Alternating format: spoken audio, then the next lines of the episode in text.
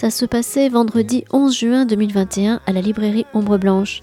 Les traducteurs Françoise Morvan et André Markovitch étaient venus y présenter Le Maître et Marguerite de Mikhail Bourgalkov qu'ils ont traduit et publié par les éditions Inculte. Bonne écoute.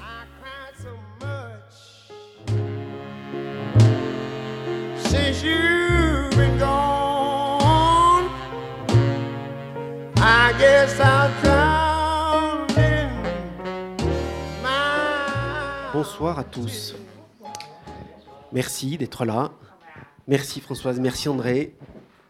C'est donc la troisième fois qu'on programme cette rencontre, une première fois qui devait avoir lieu quand, euh, à la sortie euh, du, Maître et Marguerite en fin d'année dernière, c'était mi-décembre. Bon, vous vous êtes retrouvés qu'à contact. Voilà, c'était pas possible. La rencontre a été reprogrammée au moment du festival Histoire à venir au mois de mars. On vous a pas contacté du coup euh, Il y a eu une tentative qu'on a fait par Zoom, mais bon, on va, on va essayer de l'oublier. C'était une répétition, mais voilà, là ce soir, rien, même, on disait tout à l'heure, même l'électricité, si elle se coupe, ça ne nous empêchera pas de, parler. Donc voilà, moi je suis vraiment, enfin, je pense que vous vous associez à moi, on est vraiment ravis, ravis de vous avoir euh, pour discuter ce soir. Alors, il y aura une, une autre rencontre demain matin euh, autour de la poésie russe et de la poésie des, poèmes de, Françoise, euh, et autour de cette petite maison d'édition qu'ils animent tous les deux, qui s'appelle Mesure. Alors les livres, pour l'instant, ils sont tous les livres des éditions Mesure sont dans le grand magasin, mais ils seront euh, présentés ici demain matin. Euh, qui, publie que ce que dans les marges, en fait. C'est un choix de publier pour les traductions dans les marges que peut-être les gros éditeurs ne veulent pas euh, accepter de prendre. Ben, en fait, je ne sais pas, mais on publie ce qui nous. Je ne sais pas qu'est-ce qu'on publie, Françoise? Ce à quoi on tient absolument. Oui ce à quoi on tient absolument. Bon, alors ce soir c'est Bulgakov, ce à quoi vous tenez aussi quand même beaucoup. Absolument. Euh, ben, on va peut-être on va commencer par, ça, par dire pourquoi, euh, pourquoi cette traduction, pourquoi elle vous tenait tant à cœur, euh, André, et comment vous, Françoise, êtes arrivé aussi dans, ce projet-là. Qu'est-ce que ça représente au départ, le maître et Marguerite? Alors, euh, le seul livre russe que mon père ait lu, mon père parlait un russe, ma mère est russe, mon père était français, juif, polonais comme tout le monde. Et, et, et, le seul livre russe qu'il ait lu, c'était Le Maître et Marguerite. Et euh, voilà. C'était le livre. Et pendant très longtemps, j'ai voulu traduire Le Maître et Marguerite, parce que ça faisait. D'abord parce que c'était le livre, et d'autre part parce que, en fait, dès le début de mon travail chez Actes Sud, j'avais expliqué à Hubert Nissen que je voulais pas traduire un livre puis un autre, je voulais traduire euh, une centaine de livres. Euh, Pushkin, Gogol, Dostoïevski, une suite, une ligne. Et Bulgakov était. Euh, les droits étaient, étaient pas disponibles. Et je restais avec ça. Et, et puis, euh, pas chez Actes Sud, mais quand même chez Actes Sud, chez un culte. J'ai commencé à travailler aux éditions Inculte quand Inculte était indépendant d'Actes Sud. Et j'ai continué à travailler chez un culte quand un culte est devenu Acte Sud, euh, euh, en, disant que voilà, oui, bah, je voudrais beaucoup traduire Le Maître et Marguerite, mais il n'y a pas les droits. Jérôme Der m'a dit comment il n'y a pas les droits? Il y a les droits. Et là, je me suis mis à traduire. Il faut dire aussi, euh, chose absolument essentielle, que pour les parents d'André, et principalement pour sa maman, l'apparition du Maître et Marguerite, ça a été comme si euh, toute la dictature euh, soviétique se fendillait. Soudain, c'était beaucoup plus qu'un livre, C'était euh, une brèche qui s'ouvrait dans, dans, une dictature dont la maman d'André avait été la première, enfin pas la première, mais euh, en tout cas, oui, l'une, en tout cas la première puisqu'elle est née au Goulag. Elle est née en Sibérie où, sa, où la grand-mère d'André avait été déportée avec sa sœur. Et donc après, ils ont été libérés, elles sont revenues en à Leningrad à l'époque. Et euh, donc, la maman d'André a vécu tout ce qu'il est possible de vivre. Et là, il y avait soudain ce livre qui était, avec bien sûr euh, les, le, livre de Solzhenitsyn, il y avait la perspective d'une ouverture. Et c'était la littérature qui opérait cette espèce d'énorme changement. Donc pour André, c'était plus qu'un livre, et pour sa maman aussi, d'où le fait que son père est, quand même tenu à lire ce livre en russe. Et lors des obsèques de son père, c'est le Maître et Marguerite qui a été, un extrait du Maître et Marguerite qui a été lu. Et donc André voulait euh, absolument que son travail de traducteur, qui commençait avec Pushkin, si l'on veut, le rêve de traduire Pushkin, d'y arriver. Puis finalement, il est arrivé à traduire Eugène Onegin. Et là, il y avait ce désir d'arriver à faire toute la lignée avec comme aboutissement euh, le maître et Marguerite. Et euh, donc, était. D'une part, c'était un hommage euh, à ses parents, et puis à toute cette génération. Et d'autre part, c'était aussi pour sa maman qui est âgée et qui était malade. C'était une manière de la maintenir en vie parce que euh, elle était professeure de russe, elle était professeure de grammaire russe à l'université de, de, Caen. Et elle relit tout, elle relit tout le russe, toutes les, toutes les traductions d'André. Elle relit pour le russe et moi je relis pour le français. Et donc c'était une manière de lui donner chapitre après chapitre la certitude qu'elle travaillait, elle était utile, euh, qu'elle était, euh, associée à, ce travail qui pour elle était aussi quelque chose de, tout à fait vital. Alors ce petit détour pour dire que André a traduit pendant à peu près six mois et il est arrivé à deux reprises. Euh, lancer dans une traduction, euh, il n'y arrive plus. Il y, a eu des, il y a eu un moment euh, pour Pasternak, pour Gallimard, où euh, il a dit j'arrête parce que je ne peux pas. Et pour Les âmes mortes de Gogol, qui est un auteur extrêmement important pour Bulgakov, à un moment, et c'était pourtant une traduction qui avait été demandée par un, vraiment, un, d'une part un ami, d'autre part un metteur en scène très intéressant, Anton Kuznetsov. Et donc la traduction devait être faite pour être jouée. Et euh, la traduction n'avançait pas, elle patinait. Parce que, en quelque sorte, il y avait une entre, il y avait comme si il y avait un démon à l'intérieur de cette traduction, comme si le diable venait ronger et, et, le, et, empêchait qu'il puisse avancer. Donc, euh, ben, il a laissé tomber euh, André. Et, pour le maître et Marguerite, c'était un peu le même cas, puisque euh, la traduction se faisait, mais elle patinait. Enfin, la sœur d'André, qui est interprète de conférence, donc, et qui a le, le, russe aussi pour langue maternelle, je disais, il n'y est pas. c'était très mystérieux. Et donc, soit on arrêtait, euh, soit il fallait trouver quelque chose, il fallait trouver la clé, euh, la solution. Alors là, l'éditeur a été formidable parce qu'il a dit écoute, si tu n'y arrives pas, on va pas te mettre la pression, tu vas pas le faire cette année, tu vas le faire euh, l'année prochaine. Et donc, avec pour prendre du temps pour comment dire libérer l'angoisse, enfin avancer. Et donc, au bout d'un an, enfin il a recommencé après une pause en ayant l'impression que ça allait mieux et, par le fait, euh, j'ai pensé que non. Et sa maman aussi. Alors là, ça c'est beaucoup plus important. Là, j'étais prêt à me pendre, mais Françoise, du coup, a, a, a, a repris tout et a Voilà. commencé à poser des questions sur chaque phrase, sur chaque mot, et a proposé des- pour chaque phrase cinq, six solutions différentes. Et comme ça, on a pu avancer. Et, et c'est comme ça que d'ailleurs on a traduit Tchékov, Françoise et moi ensemble. Avec quand même une grande nuance, c'est C'est pour que ça que je suis toujours très en colère quand on parle de mes traductions de Tchékov, parce que c'est pas les miennes. ouais, en général, je n'existe pas.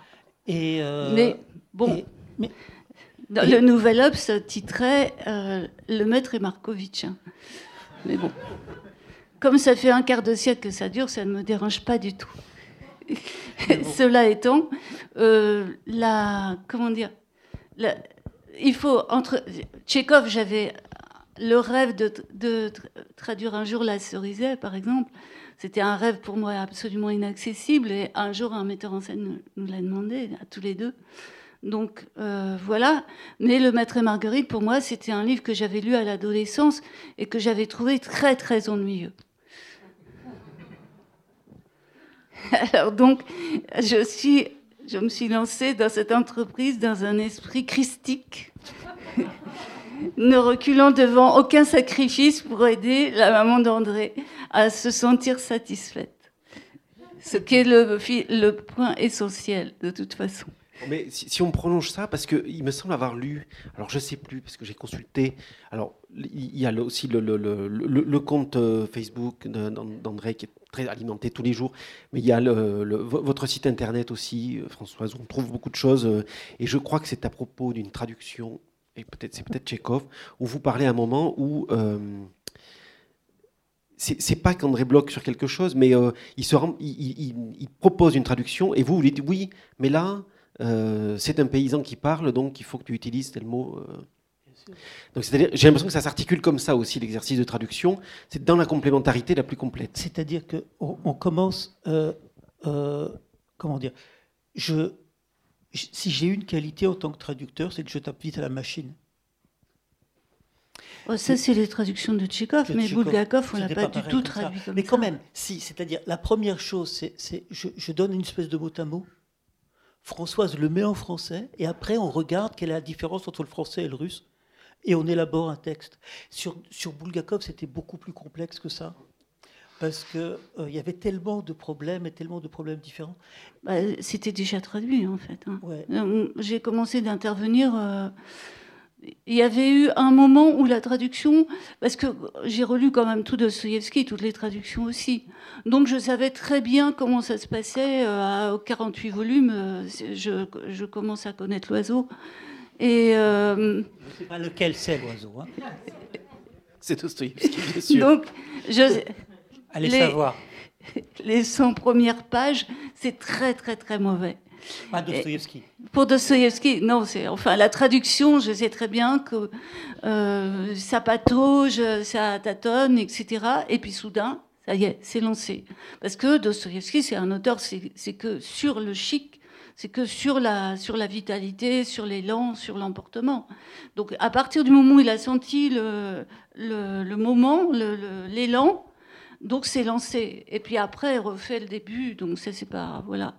Mais euh, à un moment, après la première interruption, il avait refait le début et c'était devenu très bien. Donc euh, les premiers chapitres. Et puis ensuite, c'était retombé complètement. Donc euh, là, il fallait que j'interroge. Que c'est à partir de ce moment-là que c'était c'était c'était intéressant. euh, c'est absolument différent de ce qu'on a fait pour Tchekhov. Je dirais même que c'est à l'opposé. Moi, c'était euh, reconstituer le parcours intérieur de, des personnages, en quelque sorte.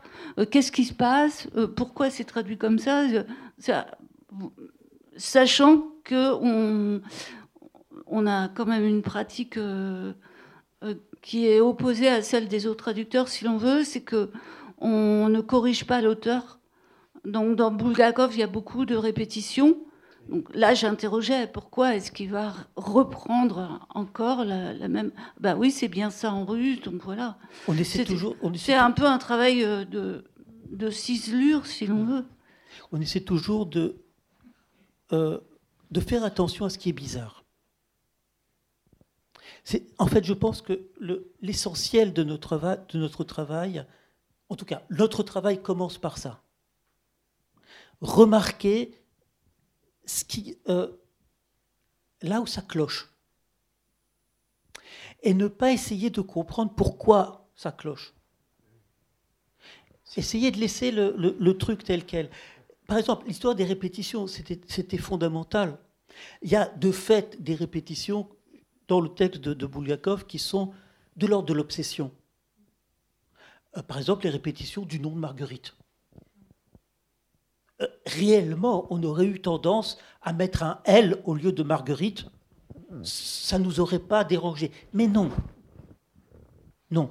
Je ne sais pas exactement pourquoi il répète 50 euh, fois sur une page le nom et pas 48, mais autant de, de fois c'est répété en russe, autant c'est dans notre traduction.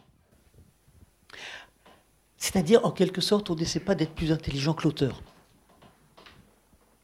D'autre part, à partir d'un certain moment, il y a un certain nombre de, répétitions qui sont là de l'ordre de la structure. C'est-à-dire que c'est ce que Françoise appelle pour Tchékov les motifs.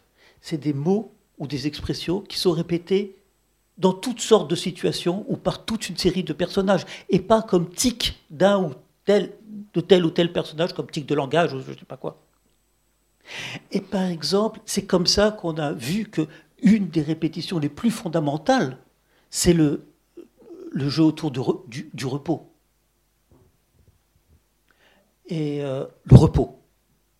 Dans Bulgakov. Dans, Bulgakov. Dans Bulgakov. Euh, et, le thème du repos est un thème qui traverse toute la littérature russe. Ah, pensez à, à, Oncle Vania, nous nous reposerons. Euh, voilà. Et ça, et là, on a commencé à sentir quelque chose de, de, vivant.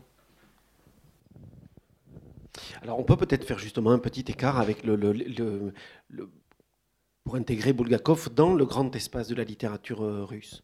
Parce que là, aussi, donc, vous disiez tout à l'heure que c'est un parcours, enfin, votre parcours de traducteur, hein, peut-être s'achève euh, dans l'histoire de la, de, la, littérature russe avec Bulgakov, vous n'irez pas plus loin dans la chronologie de, des romans. Des, romans, oui. Mais en tout cas, ça prend naissance avec, avec Pushkin. Hein, et, euh, alors, il y a d'une partie on, va, évoquer ça, le fait que Bulgakov reconfigure l'histoire de la littérature euh, russe du XXe siècle, mais Bulgakov, enfin, Le Maître et Marguerite, est une réponse directe à Pushkin, est, euh, un écho en tout cas ben, euh, à Pushkin et à Gogol. C'est-à-dire que, en fait, on a parlé de Bulgakov comme d'un palimpseste de toute la littérature russe, enfin de ce roman-là. Comme d'un palimpseste de toute la littérature russe on ne comprend pas euh, le maître et Marguerite si on ne voit pas les allusions à Pouchkine, justement dans le repos. Euh, Pouchkine, à la fin de sa vie, disait euh, Para, drug, para, pakoe. Partons, amis, partons, que le repos nous vienne. Et en fait, c'est un tout petit poème de huit vers que Bulgakov a traduit en 600 pages de roman. Et euh, pour la littérature russe, la présence de Pouchkine est absolument vitale, fondamentale. Euh, et voilà. C'est le poème que vous avez traduit deux fois, c'est ça Oui. Hein? oui. Vous voulez que j'aille le chercher? Ah ben, Ça serait bien, oui. Oui, parce que. Meubler un petit peu, je vais. Para, Non, mais en russe, c'est Para, para, покоя сердце просят, летят за днями дни, и каждый час уносит частичку бытия. А мы с тобой вдвоем предполагаем жить, и глядь, как раз умрем. На свете счастья нет, но есть покой и воля. Давно завидная виднеется мне доля. Давно усталый раб, замыслил я побег в обитель дальнюю трудов и нежных, нет, и ой, что-то нек, э, высших нек, что-то такое. J'ai oublié un mot, excusez-moi. Euh, non, euh, non le, le, plutôt euh, le, notre traduction, là, pas. Est-ce que quelqu'un peut nous prêter la traduction, le, le, livre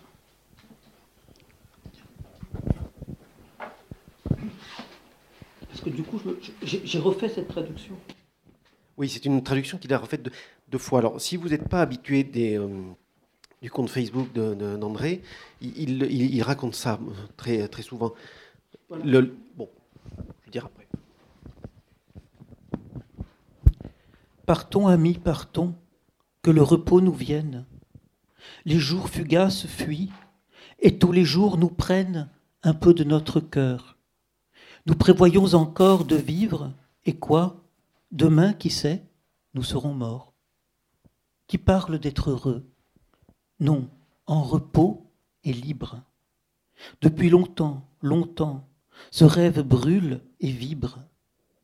Esclave exténué, j'ai projeté de fuir au pays des travaux et des nobles plaisirs. Et c'est tout. 1834. en fait, le thème essentiel, euh, c'est ce qu'André a, bien, bien mis en lumière en, en, traduisant les poètes autour, en faisant le roman de la génération de Pushkin, donc l'affrontement du, poète et du pouvoir en fait, euh, le soleil d'Alexandre, c'est c'est la manière dont la littérature s'oppose précisément au pouvoir euh, tsariste euh, totalitaire. Et évidemment, la, lutte, cette lutte est celle de Bulgakov. Je veux dire, ça n'a même été que ça. Sa vie, c'est l'affrontement avec Staline. Il a écrit une magnifique lettre à Staline en disant en, 1929. Il, a, il, a, dit Je suis un loup dans la littérature et je n'ai aucun, aucune possibilité d'exister en tant qu'écrivain. Voilà, il a été persécuté tout au long de sa vie, il ne pouvait pas publier ses pièces étaient sans arrêt interdites. Donc, euh, le, Maître et Marguerite, c'est ça qu'il y a derrière c'est la, c'est la protestation. C'est le fait de ne. Je ne serai jamais publié, mais j'écrirai quand même. Voilà, de même autour de Pushkin, euh, on est en prison, on est. Euh, euh, Sujet à la censure immédiate, puisque le tsar quand même bah, relisait personnellement tout ce que produisait. voilà, bien sûr. Pushkin. et on va quand même. voilà, c'est ce grand quand même qui est derrière. Donc, c'est toute la il y a aussi Mandelstam qui est derrière. Le maître et Marguerite s'est tramé sur le destin de d'Ossip Mandelstam qui a été donc assassiné, envoyé en, exil et euh, assassiné. Le personnage du maître apparaît dans Le Maître et Marguerite en 1934 quand Mandelstam est envoyé euh, au goulag. Et la femme de, de Bulgakov l'accompagne à la gare les accompagne à la gare. Donc à partir de ce moment-là, c'est bien la lutte du maître et, et, du massolite, du pouvoir, de tout ce que Bulgakov a affronté, comme Pushkin avait affronté, et toute la lignée des écrivains. C'est ce qui fait que moi, je n'avais pas compris ça quand j'avais lu la première fois Le Maître et Marguerite, mais en traduisant, on, sait que c'est une œuvre immense et qu'il y a cette protestation qui est, qui est grandiose et qui assure toute la lignée, justement. Et cette espèce d'aspiration au repos et à la lumière à travers cette horreur d'un siècle qui, euh, comment dire, qui, nie à l'homme toute humanité. Et, réellement, plus on, relit Le Maître et Marguerite, et quand on traduisait, j'avais vraiment cette, cette, impression de voir constamment Osip Mandelstam. Vous voyez, et quand Bulgakov dit Mais je, on me considère comme un loup, mais vous vous souvenez, enfin je ne sais pas si, vous. Qui, ne connaît, qui n'a jamais entendu parler de Osip Mandelstam parmi les gens qui sont ici? Donc, c'est un poète, c'est sans doute le plus grand poète russe du XXe siècle. Euh, voilà. Euh, et il a écrit un poème en 1931 qu'il appelait Le Loup. Не на, век, не на плечи кидается век волкодав, но не волк я по крови своей. Je, je, le siècle, le chien loup se jette sur mes épaules. Ну не волк я по крови своей, mais je ne suis pas un loup dans mon sang. Et il appelait ce poème le loup, justement. Et, et, et à ce moment-là, euh, Mandelstam et, et, et Bulgakov se voyaient tous les jours parce qu'il se trouve qu'ils étaient voisins. Ils vivaient, à, pas sur le même palier, mais, mais, mais dans, dans, le même immeuble. Et, et vous connaissez l'histoire du, du, du, coup de téléphone à, à, de Staline à Pasternak à propos de Mandelstam? Euh, Mandelstam avait écrit un poème euh, sarcastique contre Staline. Hein, Une ode de Staline. Ouais. ouais. Donc, il, il, il, y a juste un vers où il dit, il, il dit Staline, euh, un homme avec des doigts crochus. Il dit мы живем под собой ничего страны, que, que nous, nous, vivons euh, sans, sans, sentir le pays sous nos pas. Et il parle de, de, de, de l'apparence physique de Staline avec ses gros doigts. Euh, en bas. Ah oui, boudiné, oui, pas ça. crochu. Ouais, ouais, ouais, des doigts boudinés. Comme des voilà. Et bon, oui, c'est ça, comme des verres. Comme, comme, voilà. Et, et Мандельштам a lu ce... Enfin, a lu. En russe, on dit a lu. А тут кто-нибудь говорит по-русски вот.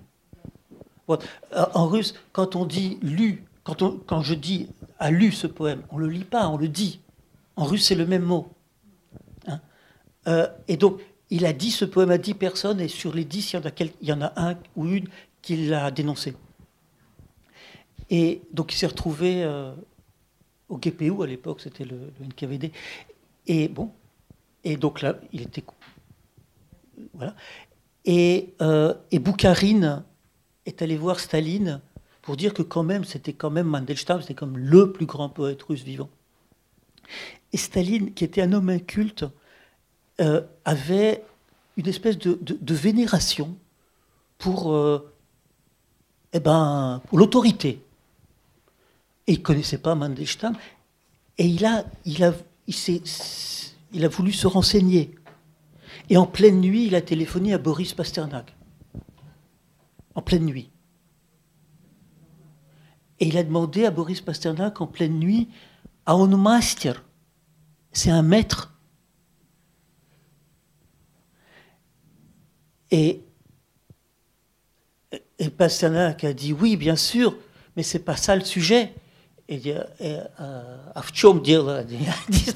il s'agit de quoi? Bon, bref. Et cette idée, le maître, qu'est-ce que c'est un maître? Et c'est après cette conversation que Pasternak a raconté à Anna Akhmatova, que Anna Akhmatova a raconté à Bulgakov, euh, qu'est paru le personnage du maître. C'est à, partir de ça. Bulgakov avait commencé à écrire Le Maître et Marguerite, euh, un roman sur le diable en 1928, et il n'arrivait pas à l'écrire. Et c'est à partir du moment où il a entendu ça qu'il a commencé, qu'est apparu le personnage du maître dans Le Maître et Marguerite. Oui. Ben je, je, précise que Mandelstam, c'est un personnage, d'abord, c'est le plus grand poète russe, c'est certain, enfin, interdit, bien sûr, de son vivant, émergé très difficilement à, au fil des années, et qui a été envoyé en relégation, donc dans une misère absolue, puisqu'il est mort de misère, et qui a continué d'écrire, il y a un poème magnifique, euh, où il еще не умер я. Ой. Еще не умер ты, еще, еще не умер ты, еще ты не один, покуда с нищенкой подругой ты наслаждаешься величием равнин, и мглой, и холодом, и вьюгой. В, роскошной бедности, в могучей нищете живи спокоен и утешен. Благословенны дни и ночи те, и сладкогласный труд безгрешен.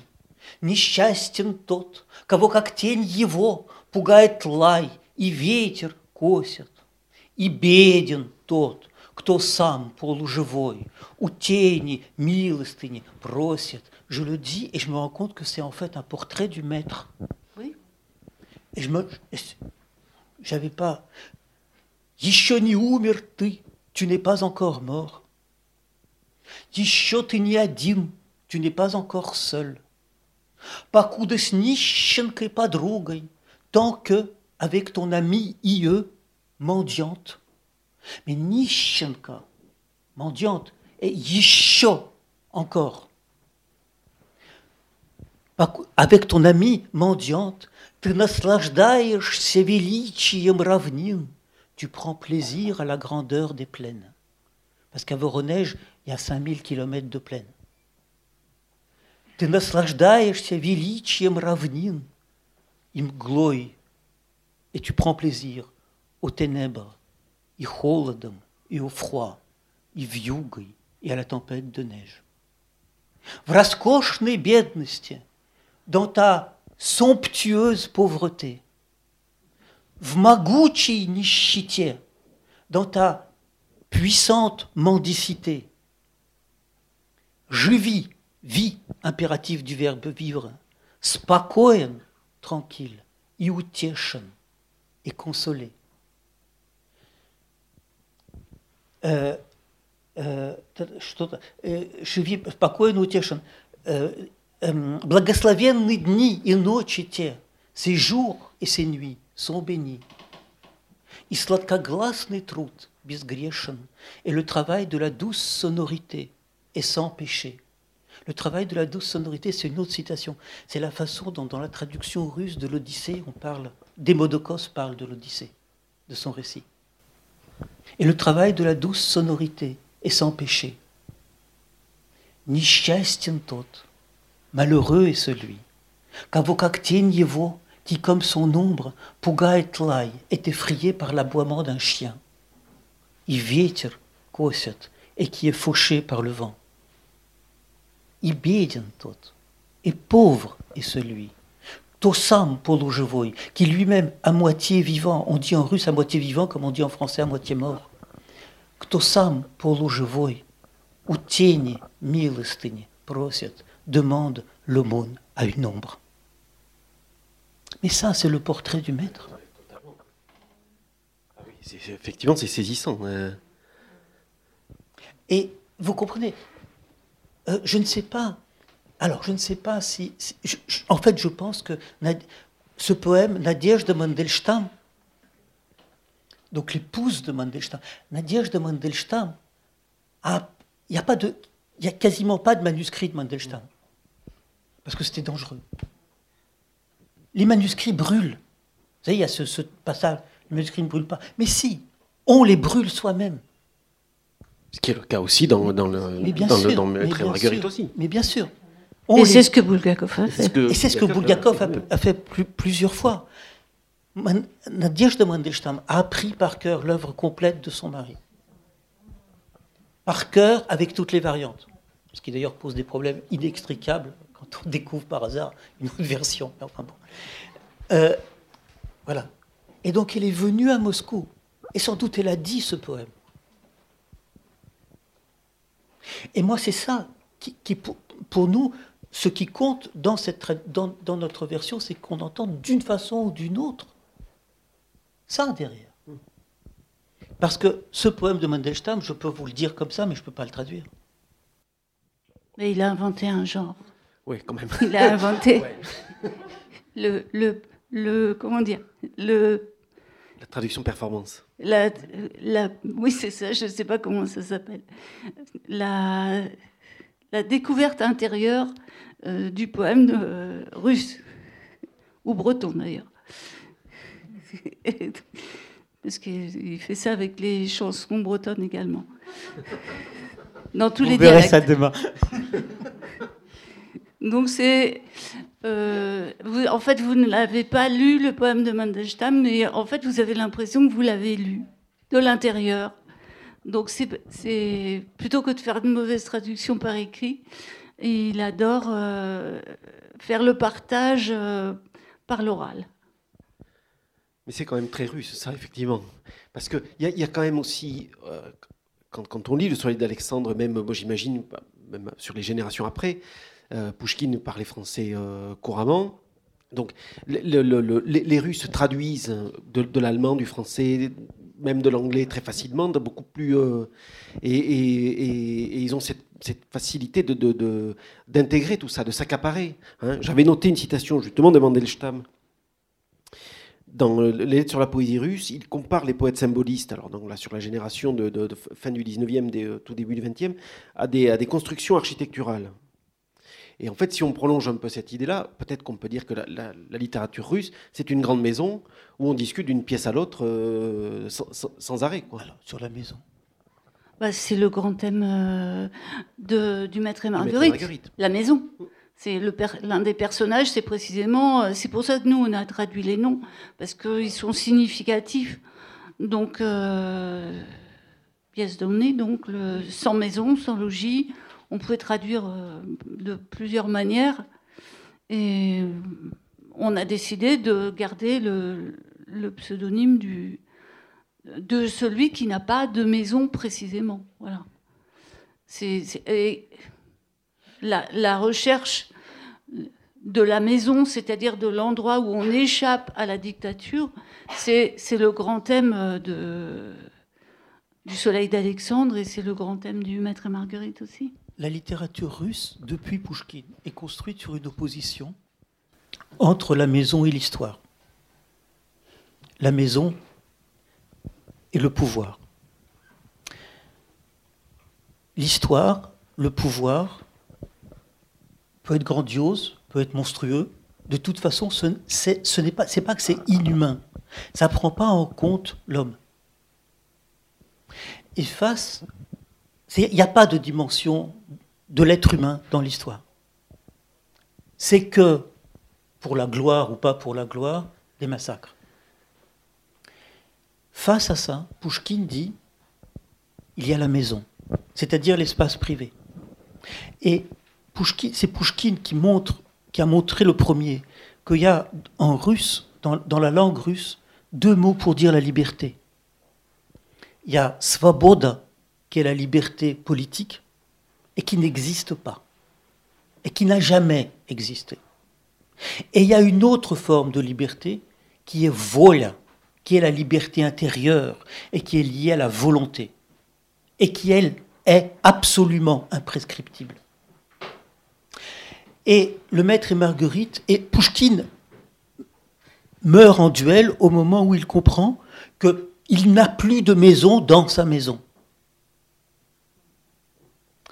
Et c'est le sujet du maître et Marguerite. Le diable revient dans une ville dans laquelle il n'y a plus de maison parce qu'il n'y a plus, que des appartements communautaires. C'est-à-dire il n'y a plus aucun espace pour l'être humain pour ne pas appartenir à l'histoire. C'est-à-dire pour ne pas. pour être humain. Et c'est aussi une des autres raisons pour lesquelles je pense que c'est pour nous très important de traduire, parce que moi j'ai, enfin, ma grand-mère, ma grand-tante, naturellement comme tout le monde en, Union soviétique, on, vit, on, ben, on sait ce que c'est qu'un appartement communautaire. C'est-à-dire où vous n'avez jamais d'intimité. Jamais.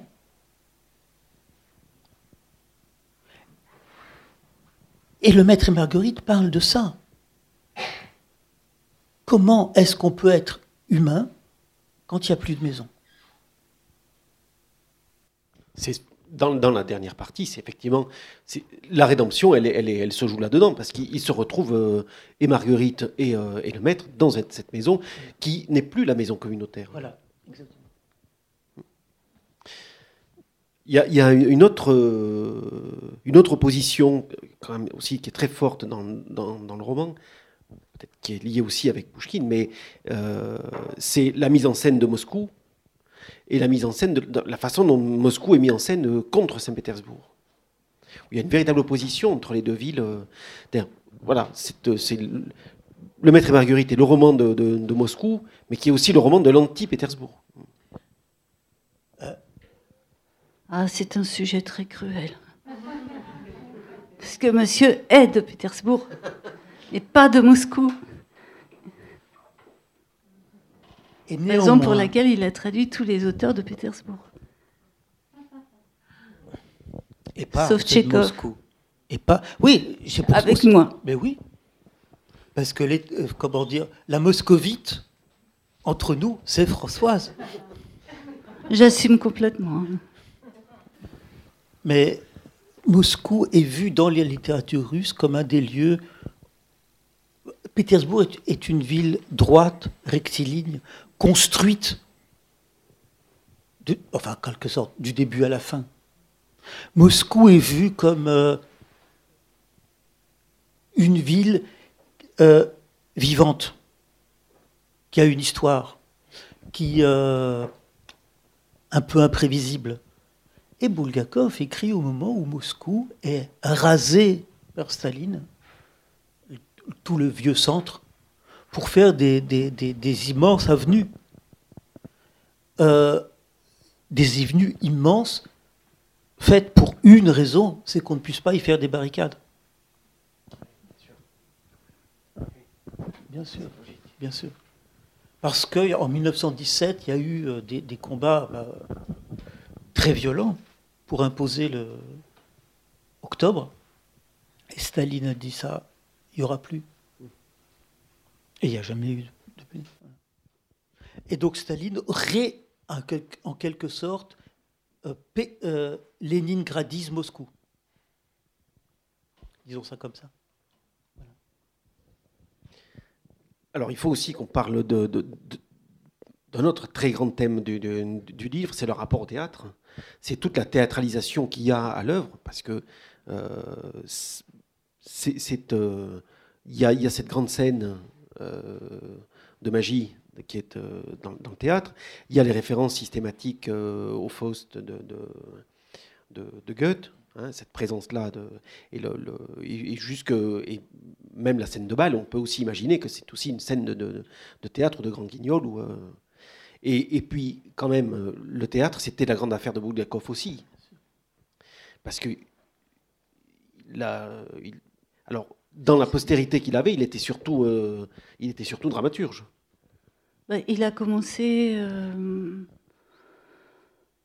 en, en 1920 quand il a décidé qu'il ne serait plus médecin mais qu'il allait euh, devenir écrivain professionnellement, si on veut. Il a commencé par s'inscrire dans ce qui après il a décrit dans le Maître et Marguerite sous le nom de Massolite. Donc l'association des écrivains euh, et il s'est inscrit dans la section littérature, la section théâtre. Puis il a commencé par écrire euh, La Garde Blanche, un roman, et il l'a immédiatement adapté euh, pour le théâtre. Je pense que si notre traduction a quelque chose de particulier, c'est que précisément on a traduit un texte qui aurait pu et qui aurait dû être transposé au théâtre. Bulgakov l'aurait fait s'il en avait eu la moindre chance. Mais là, c'est sûr que c'est un, c'est un style d'auteur de théâtre. Euh, Bon, il a écrit euh, beaucoup de pièces, mais à chaque fois, elles étaient interdites. Il n'empêche que euh, la transformation du roman La Garde Blanche dans la pièce Les Jours des Tourbines, ça a été un triomphe. D'ailleurs, à chaque fois, ces pièces étaient un triomphe. Ça a été, il écrit à Staline que ça a été représenté près de 300 fois. Et euh, raison pour laquelle, d'ailleurs, euh, c'était interdit. Interdit tout de suite après. Sa pièce sur Molière a été un, un triomphe et interdit euh, presque aussitôt après. Donc là, sa, sa première pièce issue d'un roman, ça a été euh, une pièce euh, qui connaît un, un- un succès incroyable et qui est interdite et qui connaît un tel succès que le metteur en scène et même euh, interviennent en disant c'est pas possible que Staline va la voir. euh, Je sais pas combien de fois il l'a vue. 15 ou 16 fois, je crois. Je, je dis peut-être une bêtise, mais en tout cas, il est revenu le voir et a, a- a dit que c'était une pièce euh, absolument insupportable, dangereuse, que c'était bon pour la corbeille à papier. Mais il venait quand même la voir. Mais, mais que, voilà, il savait très bien que c'était euh, une, une, pièce euh, anti-bolchevique, c'est clair, mais bon, il a essayé de rattraper la situation en disant oui. Elle est très très bien quand même cette pièce parce qu'elle montre que les bolcheviks ont toujours raison. Même si c'est une pièce anti-bolchevique, un monde que. Voilà. Euh, donc c'est sûr que Le Maître et Marguerite, c'est un roman de dramaturge. Raison pour laquelle aussi on a pensé qu'on ne pouvait pas euh, faire comme les autres traducteurs, c'est-à-dire euh, laisser les noms et mettre une note de bas de page. Nous, on a fait le contraire. On a transposé les noms avec les blagues à l'intérieur, tradition de Gogol, et on a mis euh, les d'où ça venait et on a mis les explications en note de bas de page. Parce qu'on s'est dit, si, si on le fait jouer au théâtre, on ne pourra pas euh, mettre des panneaux avec les acteurs en disant ça veut dire ci, ça veut dire ça. Donc on a, on a passé, voilà, on, en fait, on a refait l'itinéraire de, Bulgakov et on a trouvé des noms euh, je, disais, sarcastiques. Je, disais que, par exemple, le, euh, une des, un des écrivains, une des écrivaines euh, tout à fait monstrueuse de l'Union des écrivains s'appelait Neplimienova. Et donc ça veut dire, celle, ça veut dire absolument. Et bon, Françoise, je dis ça. Dire bien, absolument. Et le lendemain matin, Françoise me dit, elle, va s'appeler Tikou Prapatova.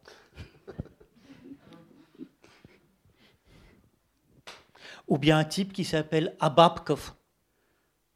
Euh, Babke, hein, c'est le pèse, quoi, l'argent, quoi, euh, en, argot. Donc Frikov, tout simplement, et ainsi de suite, et ainsi de suite, ou bien une autre qui s'appelle Bobardinkova, parce qu'elle vous raconte toutes sortes de, vérités. Alors on était persuadés que tout le monde allait nous tomber dessus, parce que la, première fois qu'on a... C'était une pièce de Gogol, Le mariage, qui avait été demandée par le TNB. Et donc, bon, j'avais relu, j'avais dit, mais bon, si c'est des noms qui sont rigolos, il euh, faut que ça soit rigolo. Donc, euh, si c'est en russe, personne ne comprend ce que ça veut dire, ça n'a rien de drôle. Parce que dans, Alors, dans, le mariage, il y en avait un, c'est la malédiction des noms. Donc, euh, elle ne veut pas se marier parce qu'elle dit Je vais quand même pas m'appeler Omelette. Quoi. Il s'appelle Yeishnitsa. Il est très bien, il est gros comme il faut, mais il s'appelle Yeishnitsa. On ne peut pas s'appeler avec quelqu'un qui s'appelle Omelette, c'est pas possible. Bon, alors on avait tout transposé Gogol. Euh, enfin, nous, ça nous avait beaucoup amusé. Et, alors, à la sortie, euh, c'était euh, le pauvre André, il était entrepris par tout ça. Il disait Mais pourquoi vous avez changé les noms? Mais enfin, ça n'a pas de bon sens. Et ainsi de suite, et ainsi de suite. Donc là. Mais, et le pire, dans, le mariage, il y en a un qui s'appelle Durka. un trou, quoi, petit trou. Alors il, fallait, parce que c'est moi qui avais la charge de cette euh, transposition. Et donc, ça me plaisait beaucoup, j'adore ça. Je trouve 50 noms d'un seul coup, donc après il y a que l'embarras du choix. Et donc là, il s'agissait de trouver quelqu'un. Rien, rien quoi. Euh, rien du tout, mais avec une sonorité russe. Ah ben vous pouvez trouver aussi. Pas Bézef. Alors là, sur Bulgakov, on s'est beaucoup amusé. Et euh, après, on a demandé à la maman d'André, bien sûr, ce qu'elle en pensait. Elle a dit Oh non, arrêtez, tout le monde va encore euh, vous tomber dessus. Non, faut surtout pas faire ça. Et, puis après, on s'est consulté. On a dit Oh, bah, oh, de toute façon, comme tout le monde nous tombe dessus, c'est pas grave. Euh, on est habitué, puis ça nous touche pas trop. Donc, nous, on trouve que ça nous amuse, donc ça va sûrement amuser les gens. Et puis, euh, c'est ce qu'on a fait avec le maître et Marguerite aussi. Et là, tous les critiques ont trouvé que c'était très très bien. C'est bien. ça, s'intègre parfaitement. on ne nous a pas fait savoir que c'était pas bien. C'est déjà pas mal. C'est déjà beaucoup. Parce qu'il y a quand même une dimension de truculence euh, et, et, baroque hein, dans le foisonnement euh, qu'on ne peut pas ignorer. Je veux dire, le, le, maître et Marguerite est vraiment tout le temps dans cette espèce de, de, de jeu permanent de va-et-vient entre le, le, le, le, Moscou populaire, le Moscou, avec des, des, des, des écrivains qui se baladent tout nus. Euh, et, un. Oui, bon, un. c'est vrai. Pas des, un. Et encore involontairement, parce qu'il est allé bizarrement chercher euh, Satan euh, dans la Moscova. Mais il ne l'a pas trouvé. Mais il l'a pas trouvé non plus dans la, dans la salle de bain d'un appartement communautaire. Il a trouvé dedans une dame qui se baignait, mais ce n'était pas du tout Satan. Et ce côté, voilà, il y a ce côté outrageant aussi. Bah, il y a le côté pied de nez. Hein. Quand même un sacré pied de nez à Staline. Quoi. Donc, nous, ça nous a beaucoup plu. Et puis, voilà. Mais, mais, mais en fait, il y a trop... Il fallait respecter ça aussi. De même qu'on respectait apparemment les fautes de style, les répétitions. Euh, donc, on, on, considérait que soit c'était un roman qu'il n'avait pas vraiment terminé, soit c'était vraiment, et c'était ça notre euh, hypothèse, c'était un choix stylistique et qu'on n'avait pas à revenir dessus.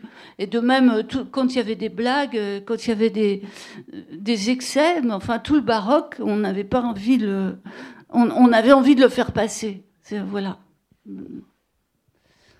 Parce qu'en fait, il y, a, en gros, il y a trois langues, il y a, trois romans dans Le Maître et Marguerite. Il y a le roman de Moscou, Le diable qui arrive à Moscou, et c'est une langue ou plutôt des dizaines de langues à l'intérieur d'une langue, ça c'est une langue sarcastique, satirique, satirique, disons.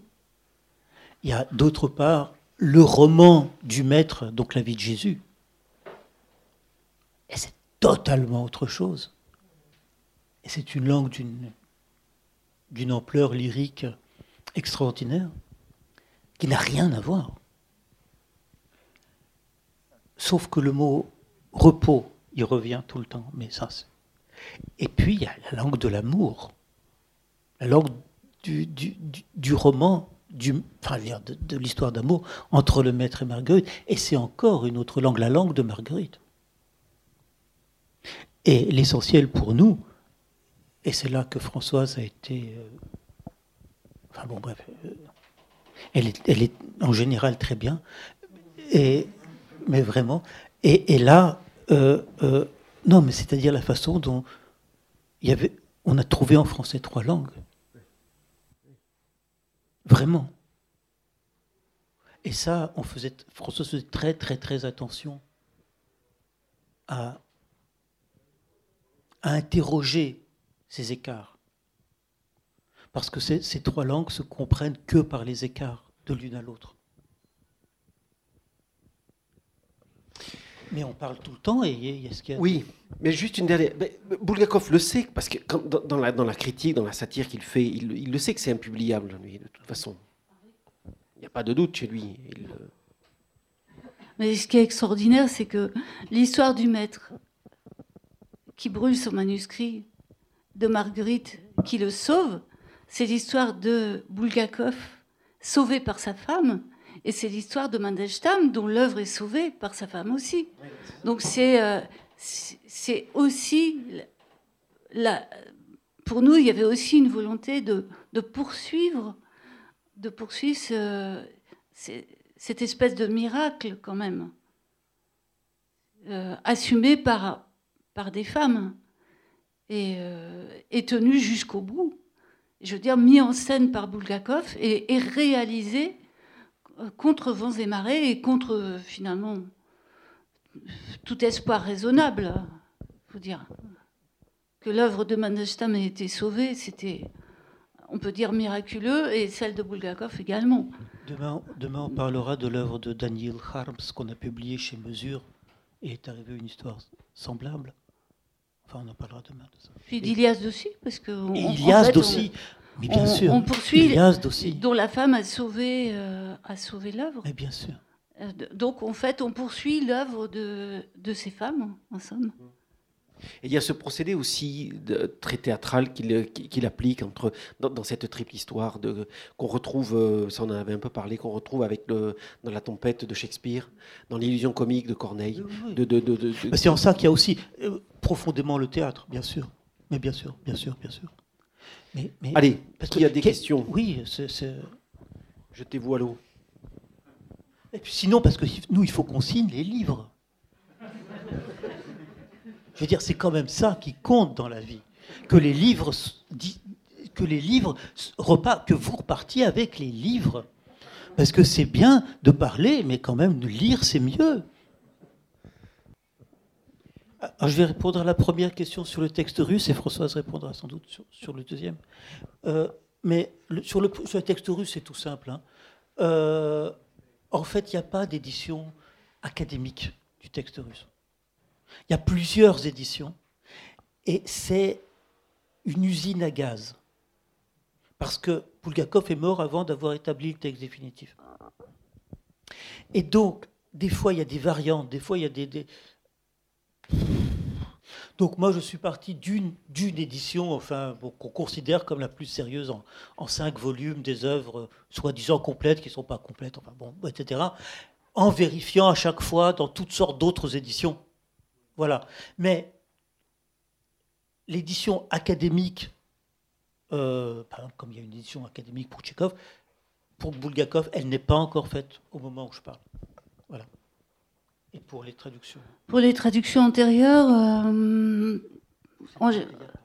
bah, on a au moins, enfin, on a des méthodes de traduction en plus euh, complètement opposées, André et moi, mais peu importe. pour Tchékov, en tout cas, par exemple, ou ou d'ailleurs pour tous les auteurs, on a quand même quelque chose de, commun, c'est que on se lance dans le texte et on ne sait rien. D'abord, euh, on, essaie, si on connaît déjà la pièce, par exemple, euh, on essaie d'oublier qu'on la connaît déjà. On commence avec le premier mot. Euh, pour Tchékov, c'est c'est donc André qui fait un, qui, comme le, russe est sa langue maternelle et que sa grand-mère avait exactement la langue de, de Tchékov, euh, en fait, il traduit comme si il, entendait une conversation et qu'il euh, bon, il trouve pas les mots exacts, donc il les met en note de bas de page. Ça veut ça, ça veut dire ça, mais ça veut dire ça aussi, aussi. Et surtout avec Tchékov, ce qui est important, c'est il dit ça, mais en fait, ça dit le contraire. Euh, c'est pas, ça n'a pas l'air euh, simple, et c'est vrai que c'est pas très simple. Il n'empêche que c'est très drôle. Et donc, on, avance à l'aveuglette, et on a appris avec Tchékov qu'il faut surtout, quand on commence à trouver un problème, on ne le résout jamais. On avance, et puis on met en russe tout ce qu'on n'a pas trouvé. Ou on met partout des dollars, d'ailleurs, parce que c'est un signe qui se met facilement. Et ensuite, on ne résout pas les problèmes. Et au fur et à mesure, il y en a certains qui se résolvent. Et sinon, après, on regarde les occurrences euh, en Finder.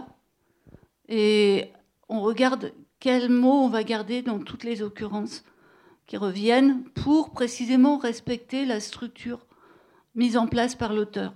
Voilà. Donc, euh, dans le cas de Bulgakov, et alors après, j'ai dans le cas de Tchékov ou d'autres euh, auteurs d'ailleurs, j'ai un rôle euh, essentiel qui est que une fois qu'on a remis au metteur en scène notre euh, brouillon et qu'on a commencé à, écouter ce qu'il a à dire, en en tenant compte ou pas, enfin en interrogeant, à ce moment-là, moi j'interviens et je prends toutes les traductions existantes et je compare.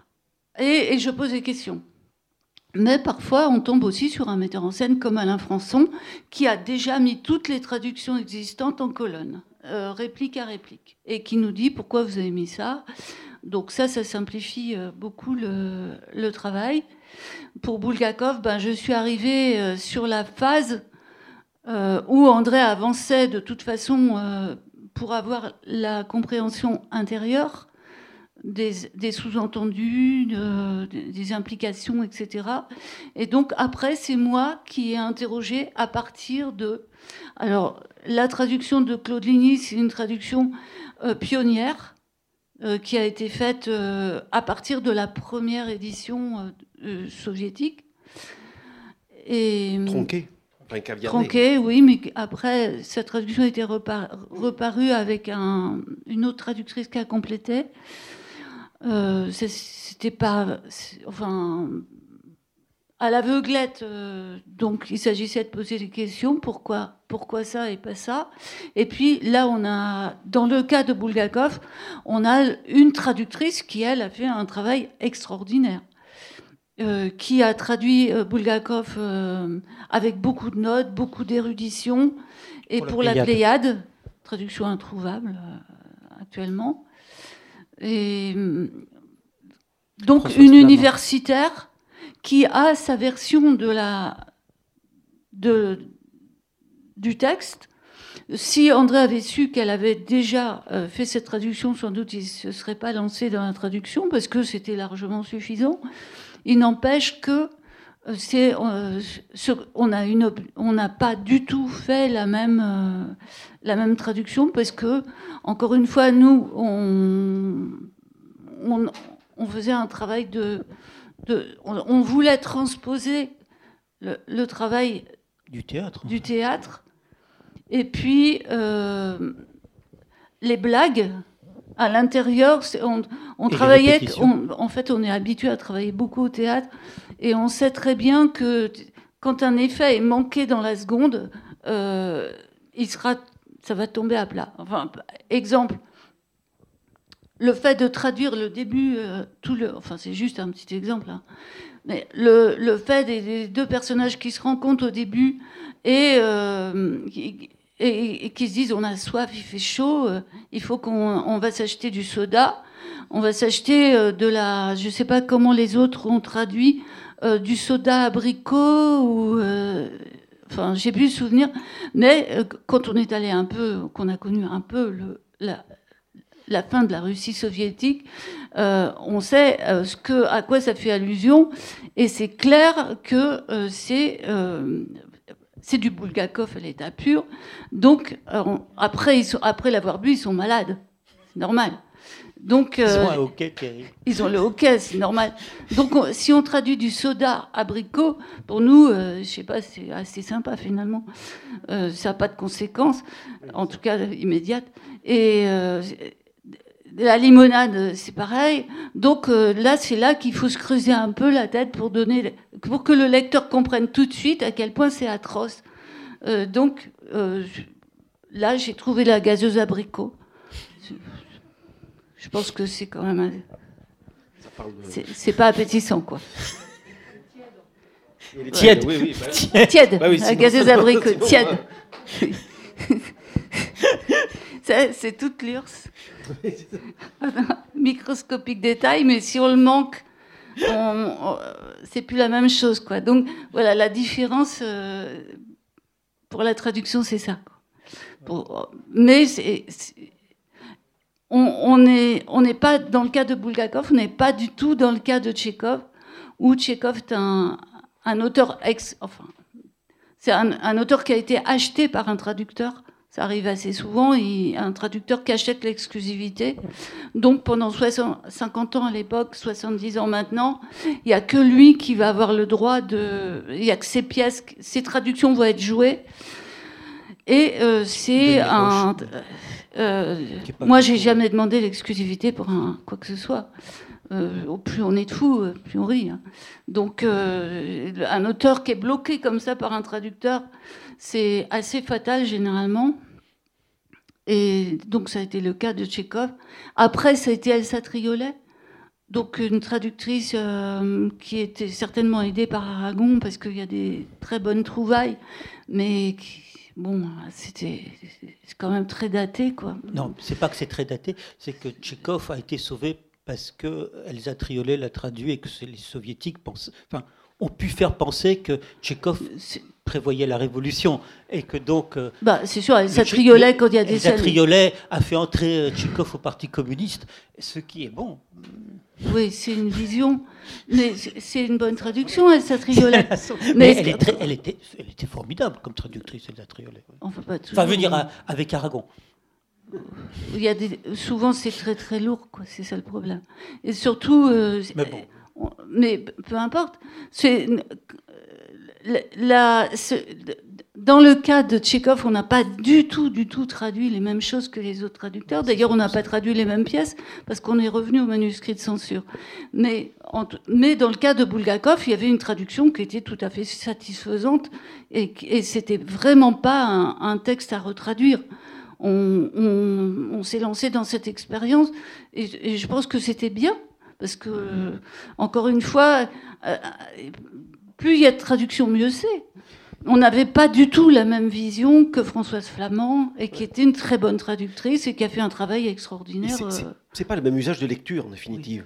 C'est pas la même lecture. Oui, c'est ça. Mais on n'y retrouve pas. Il y, a, aussi, euh, mais, mais, c'est très important. C'est-à-dire que ça paraît aux éditions incultes. Les éditions incultes ont commencé, euh, même si moi je, fais, je publie aux éditions incultes d'une façon par la bande un peu, étrange, mais c'est une maison d'édition remarquable de romans contemporains, de, romans d'avant-garde, de, romans de recherche. Et un culte tient éminemment, et combien a raison, de publier ça. C'est pour ça que quand ils m'ont... Moi, je leur ils voulaient publier mes notes sur, sur Facebook, comme d'autres éditeurs voulaient. Mais moi, en même temps, j'avais fait un bouquin qui s'appelle Ombre de Chine, qui est donc 200 euh, euh, ans de poésie chinoise du 8e siècle, enfin du 8e au 9e siècle. Et j'avais traduit euh, ça, et moi je voulais qu'on publie les deux. Et il y avait plein, et autant plein d'éditeurs voulaient publier mes notes sur Facebook, mais pas mes poètes chinois. Et, et un culte a dit, mais si, on considère ça comme un roman contemporain. Et j'ai été très touché par ça. Parce que, et c'est une des choses fondamentales aussi pour nous, c'est-à-dire nous sommes contemporains. On fait de la littérature contemporaine quand on traduit, vu qu'on traduit maintenant. Et que la traduction est aussi, et c'est très important pour nous, mais ça on en parlera sans doute demain, euh, une façon de travailler sur la langue française et de faire entendre dans la langue française des intonations que la littérature française ne connaît pas, pour la raison toute bête, qu'à l'origine, elles ne sont pas françaises. La traduction, c'est aussi ça, faire entendre dans notre propre langue des voix euh, non prévues. Disons ça comme ça. J'avais même pensé à vous, poser la question, parce que vous, l'abordez un petit peu, mais de vous demander si vous traduisiez pas du russe pour euh, parfaire le français, euh, votre connaissance du français, finalement? Parce que quand on voit ce que vous... Pour ceux qui ne savent pas, la, traduction de, de, de, Onegin, c'est quelque chose d'incroyablement... c'est une expérience à lire assez incroyable. Le, le, Eugène Onegin est écrit, en, ce sont des, des tétramètres iambiques, donc ils correspondent à quelque chose. il invente la forme, hein, je crois, Pushkin. Je vous dis. Le tétramètre iambique, c'est une forme de, verre extrêmement particulière avec quatre temps euh, qu'en France, la versification ne connaît pas. En France, on est euh, sur des pieds, sur des syllabes. Et André se retrouve avec cette problématique-là comment restituer du tétramètre iambique pour qu'on puisse encore retrouver en français le rythme du, tétramètre iambique. Et donc, il trouve la solution de, traduire euh, Eugène Onegin en octosyllabes euh, Мой дядя из самых честных правил, когда не в шутку за не мог, он уважать себя заставил, лучше выдумать не мог. Его пример другим наука, но, боже мой, какая скука с больным сидеть и день, и ночь, не отходя ни шагу прочь, какое низкое коварство полуживого забавлять ему подушки поправлять, печально подносить лекарства, вздыхать и думать про себя, когда же черт возьмет тебя. Mon oncle, un homme de morale, quand il sentit qu'il trépassait, força l'estime générale et se tailla un franc succès. L'exemple, certes, nous inspire, mais quel ennui peut être pire que de rester des nuits durant à tendre au chevet d'un mourant? C'est une ignominie perfide qu'un presque mort a, comment, un presque mort, je ne sais plus comment, euh, lui a rangé ses oreillers, compté, les gouttes, l'air languide, et soupirant pensait tout bas, Satan ne te prendra-t-il pas? Finalement, c'est beaucoup plus le français que vous avez travaillé que, euh, que, le, russe. Bah, évidemment. Alors, euh, depuis l'enfance, depuis l'adolescence, depuis l'âge de 16 ans, André ne rêvait que de traduire Eugène Onegin. Hélas, il sentait qu'il n'y arrivait pas. Et à chaque fois qu'il en faisait des petits morceaux, je lui disais, c'est quand même pas ça. Ce qui le mettait dans un état dépressif profond. Et pourtant, grâce à un voyage pour aller voir Ivanov à Marseille, son TGV, trajet très très long et très ennuyeux, dans la chaleur, il se récitait Eugène Onegin, passe-temps habituel. Chez nous.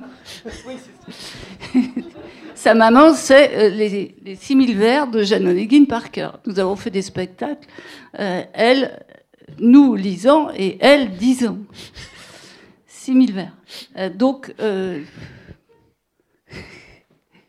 pendant le blocus à Leningrad, où elle mourait de faim, elle se récitait Eugène Onegin parce qu'il y a des récits de, De pâté repas. de Strasbourg, de, de repas, et elle se nourrissait littéralement de, de, de Jeanne Onegin. Bon, elle avait 8 ans. Euh, bref, c'est une histoire euh, donc longue, et pendant ce trajet qui lui aussi était très long, il se récitait donc Eugène Onegin, et à un certain moment, il s'est récité Eugène Onegin, non pas en russe, mais en français. Vous venez de l'entendre. Alors je lui dit, ah c'est formidable. Donc, vous peut-être... m'avez pas dit c'est formidable. J'ai dit, c'est bien. Oui.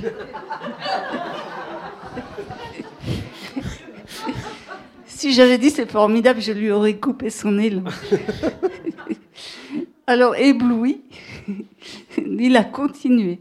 Il est arrivé aussi, il faut dire, quelques mois plus tard, comme pour le maître et Marguerite, Ça soudain, coupé, ouais. blocage. Et ça a pris deux ans plus tard. Il ne pouvait pas passer le cap du duel. Non, c'est vrai en plus. Trop cruel. Et en donc, plus, c'est vrai, j'ai mis oui, deux ans à traduire une strophe de la, sur la mort de Lenski. pouvait pas. Soudain, un petit sursaut de cruauté lui a repris. Et il a franchi le cap. Et du coup, il a traduit Eugène Onegin. Alors, les traducteurs français traduisent Eugène Onegin en prose, ce qui est une hérésie totale. C'est la méthode française. Et donc, il avait traduit Eugène Onegin, mais un éditeur prendrait-il cette traduction en vers? La chose s'est faite. Nouveau miracle. Après quoi, il a déclaré Ça y est, ma carrière est terminée, j'arrête de traduire. Euh, C'était son bâton de maréchal. Et il a néanmoins continué avec Le Soleil d'Alexandre tout le tour de Eugène Onegin. Et ensuite, avec Le Maître et Marguerite, nouvelle apothéose et nouveau bâton de maréchal. Maintenant, il a fini sa carrière. Raison pour laquelle Adieu. nous éditons Mesure, donc tous les auteurs absolument inconnus, sauvés euh, par des moyens divers. Demain, vous verrez. Vous verrez demain. Vous connaissez La pas suite. Iliasde Non, personne ou ne Daniel Harms personne. ou Léonide Andreev. Bon, Tsetaev, vous connaissez un petit peu, mais bon, bref. Mais, mais, mais, voilà. Ah, bah alors.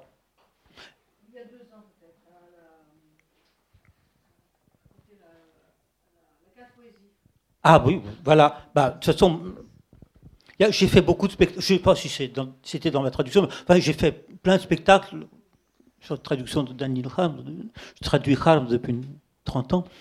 Et donc là, bon, mais euh, c'est. Bon, mais on passe à la dédicace alors. Ben, si.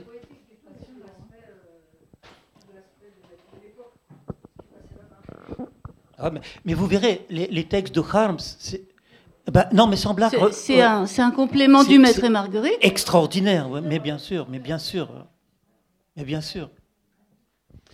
Vous connaissez l'histoire, vous la connaissez, l'histoire de, de- de- que raconte euh, Etkin, euh, Efim Etkin, la, la traductrice. Bien sûr. Cette, cette mais femme qui se retrouve enfermée en prison. mais moi, moi j'ai vu les manuscrits de ça, Ah oui, bien sûr. Une femme. euh, alors c'est dans, C'est-à-dire, c'était une euh, Tatiana Gnedic euh, s'est fait arrêter à l'isolement. Et, et comment elle tenait? Elle se récitait le Don Juan de, de Byron. 20 000 vers. Du début à la fin en anglais, et petit à petit, elle l'a traduit oralement. Le premier chant. Et puis, elle est tombée sur un de ses commissaires qui, euh, en fait, l'a considéré comme un être humain et qui lui a dit Est-ce que vous voudriez quelque chose? Et alors, elle lui a dit Donnez-moi du papier. Et il lui a donné une feuille de papier.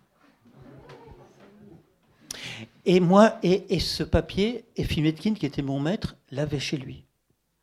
Et je l'ai vu. C'est sur une feuille, en, lettres qui ne font pas un millimètre,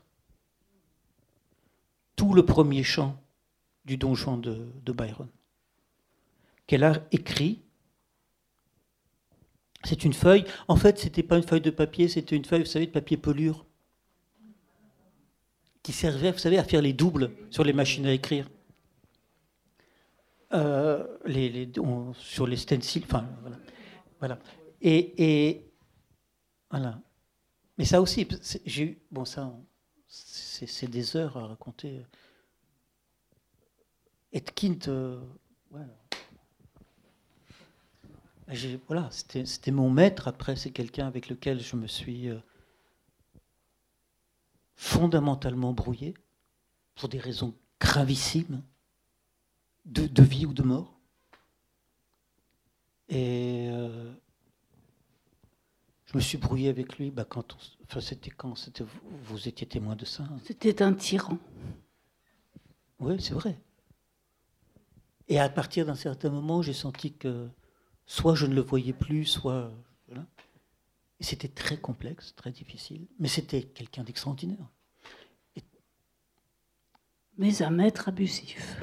Certes. Il a eu raison de se révolter, enfin de s'enfuir, de, quitter. Et en fait, il a eu. Mais il n'empêche que l'école de traduction euh, qu'il avait fondée et qui reposait sur des principes absolument, je veux dire, de bon sens, de respect de la forme, que si on traduit un poème qui est écrit en décasyllabes, ou dans une forme euh, fixe, avec un certain nombre de, de, règles, il faut absolument, soit on ne le traduit pas, parce euh, on n'est pas capable de le faire, soit on le fait en respectant la forme et en essayant de, de respecter la structure et, et, ça ne permet, enfin, je veux dire, euh, c'est la méthode d'André, c'est la méthode que j'adopte aussi.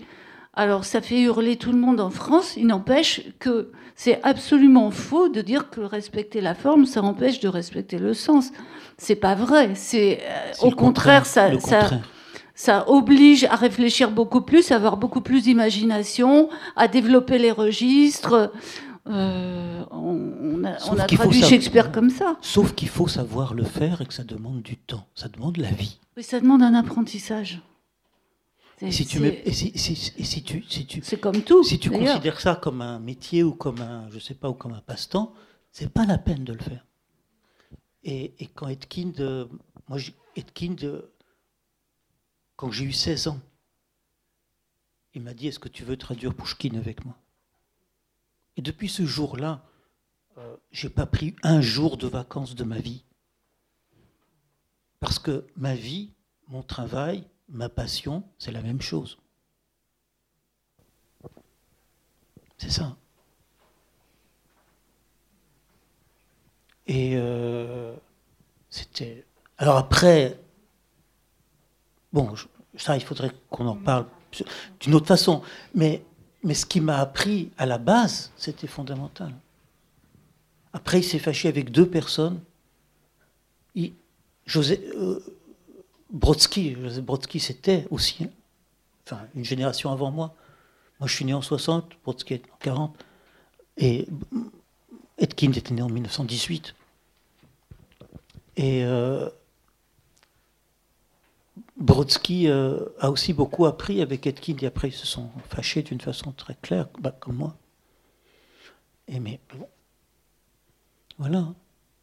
Il y a encore autre chose, c'est que Etkind, et, mais peut-être juste pour finir, je peux dire ça comme ça, Etkind était lui-même donc euh, l'élève des grands formalistes russes, de Shklovsky, de Tynyanov, de Bakhtin, de tous ces immenses Germunsky, de tous ces immenses esprits qui ont radicalement changé l'approche de la littérature dans l'Europe, enfin dans le monde, sans lequel il y a pu, il en fait, voilà, en, travaillant, en, mettant en valeur le fait que la littérature, c'est aussi une force de, structure, de, de, de, pensée, de construction. Et Etkind était leur élève. Et donc moi, j'ai appris ça, pas dans les livres, mais dans la conversation. C'est pour ça que je dis que c'était mon maître, parce que c'était une conversation ben, comme ça.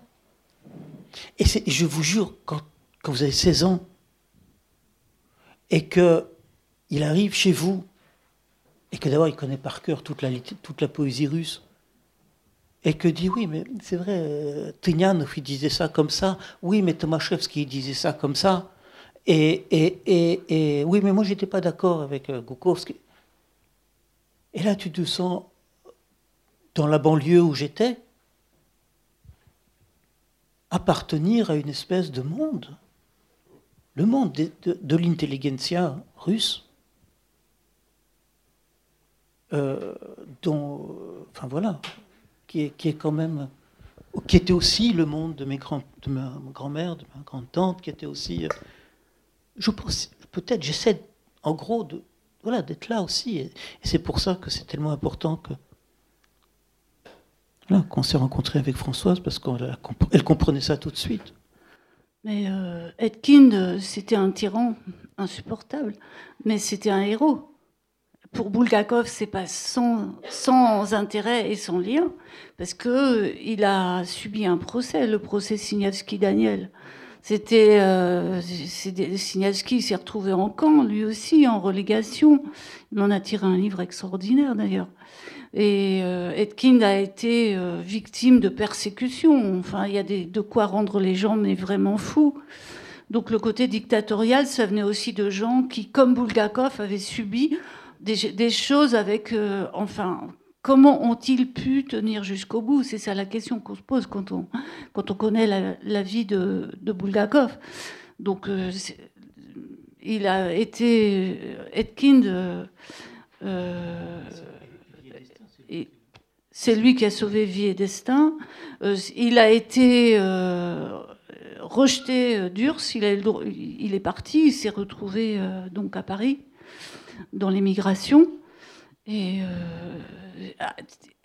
il véhiculait un monde et il était, enfin, c'était euh, une érudition, comme mon avis, très rare sont les personnes en France qui peuvent avoir.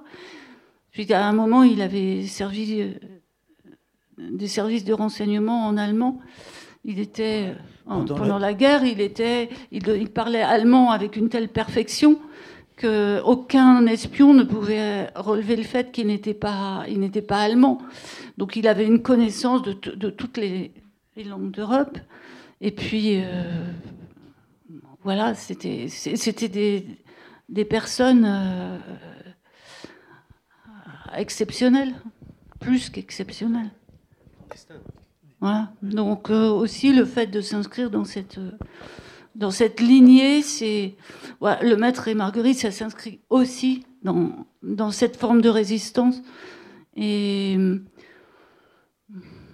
de, je sais pas, de, foi dans, dans la littérature. Dans la, littérature. Donc peut-être le plus grand roman du XXe siècle russe. Bah, il y a deux romans, je pense, au XXe siècle en Russie. Il y a Le Maître et Marguerite et Vieux Destin. Le docteur Givec ou quoi Comment? Bon, bref. oui, il y a Bieli aussi. Mais, mais bon, non, mais voilà. Et. Euh, et... Non, mais bon, allez. demain matin, ce sera à 11h sur la poésie. Françoise André, merci beaucoup. Merci à vous.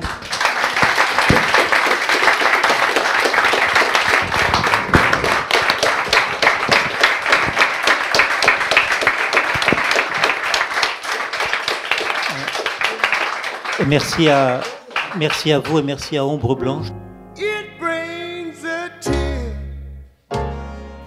Il s'agissait à l'instant d'une rencontre avec Françoise Morvan et André Markovitch, traducteur du livre Le Maître et Marguerite de Miraël Bulgakov aux éditions Inculte, enregistré à la librairie Ombre Blanche vendredi 11 juin 2021.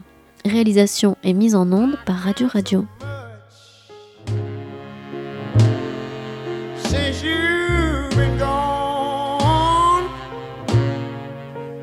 Guess I'll try.